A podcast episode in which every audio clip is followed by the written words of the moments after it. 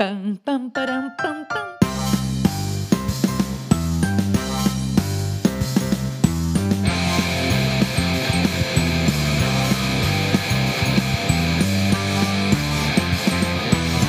Começa agora o Palavra Cabeluda. Olá, eu sou a Cagiane e esse é um podcast para despentear as ideias de meninos e meninas. Já se inscreveu no meu canal do YouTube? O link tá na descrição do podcast. Vai lá! E agora tem também o perfil no Instagram, arroba Palavra Cabeluda Podcast. Segue a gente! As histórias da mitologia grega existem há muito tempo.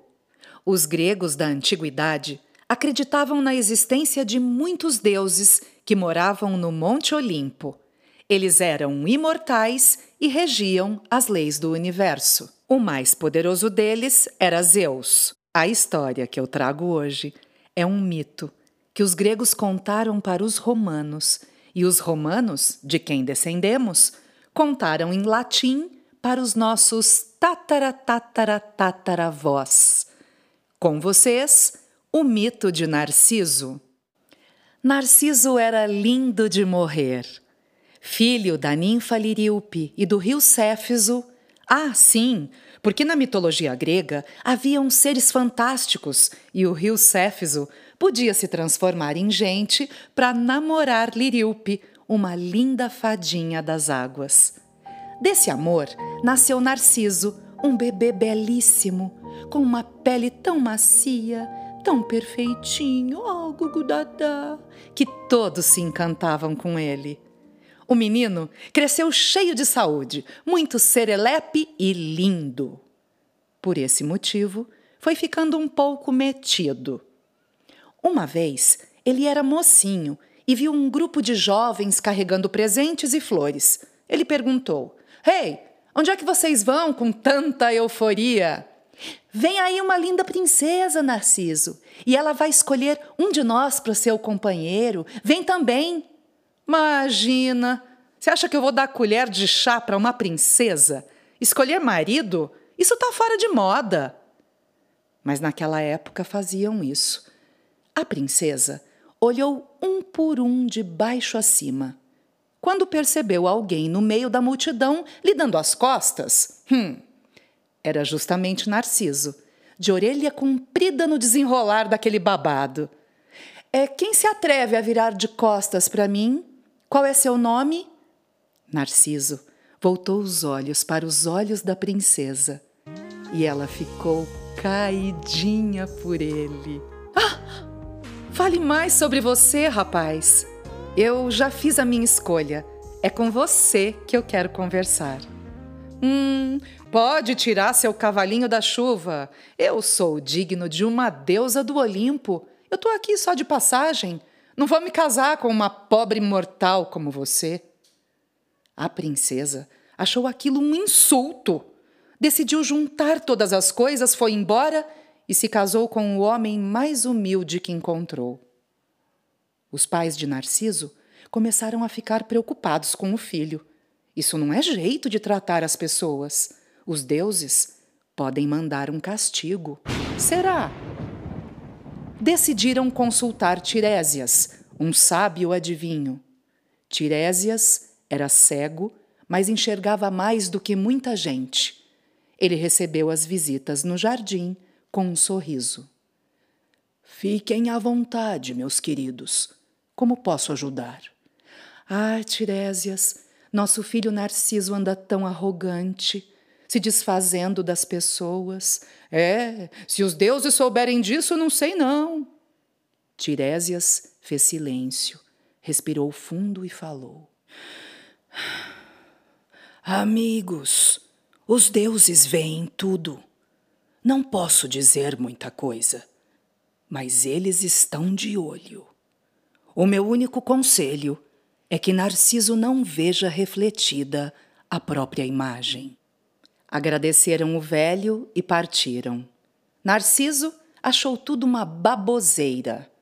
Uf, vocês vão acreditar num velho? E continuou a aprontar das suas. Ele gostava mesmo era de ter gente por perto que ficasse admirando sua beleza. Não gostava de ficar sozinho, sem plateia. Um dia saiu para caçar e se perdeu na floresta. Então gritou: Alguém pode me ouvir? Pode me ouvir? Me ouvir? Me ouvir? Ué, Ué, eu estou escutando minha própria voz? minha própria voz? Era a ninfa Eco, que estava condenada a repetir tudo o que ouvia. Fora um castigo da deusa Hera, mulher de Zeus, por Eco ficar contando histórias para distrair a deusa enquanto o marido borboletava por aí. Hum. A ninfa Eco também se apaixonou por Narciso, como aquela princesa. Quando viu aquela figura robusta, de olhos brilhantes, andar de galã, ficou encantada esse lance de amor ninguém segura. Menos Narciso. Reconhecendo a ninfa, desandou a falar: Como você é boba! Como você é boba! Eu sei quem é você. Vamos brincar. Repita: Narciso é lindo. Narciso é lindo. Narciso é lindo, lindo. Narciso é gato. Ah, cansei. Eu podia ficar aqui ouvindo você falar o resto do dia. Mas você é tão chata, Eco. Vai, vai embora. Para de me seguir. A ninfa ficou profundamente magoada e se refugiou no alto de um penhasco. Lá permaneceu chorando, chorando, sem poder conversar com ninguém. Eco foi ficando fraquinha de tanto chorar. Seu corpo secou e ela acabou virando pedra. Por isso, até hoje, quando a gente visita um lugar montanhoso e grita: Tem alguém aí? A gente escuta: Tem alguém aí? É a ninfa Eco respondendo lá do alto. Ai, o final da história é emocionante. Lembra que eu disse sobre os deuses vigiarem os mortais? Pois bem, a deusa Nêmesis, filha da noite, castigava todas as injustiças e assistiu de camarote à insensibilidade do rapaz. Vou castigá-lo! Sem desconfiar de nada, Narciso começou a sentir muita sede. Debruçou-se na beira do rio para beber um pouco d'água, viu uma imagem belíssima que o deixou tonto. Narciso estava tão apaixonado que não teve tempo de perceber que era o seu próprio reflexo. Bateu as mãos na água, mergulhou para alcançar seu grande amor e nunca mais voltou. Ali nasceu uma flor que ganhou o nome de Narciso. Ufa! Podemos dizer que essa história é uma tragédia grega. E assim são muitos dos mitos da Grécia Antiga. Ó, oh, você pode se achar bonito, lógico. A gente tem que enxergar a própria beleza. Mas um conselho de Tiresias: quem muito se acha, se perde.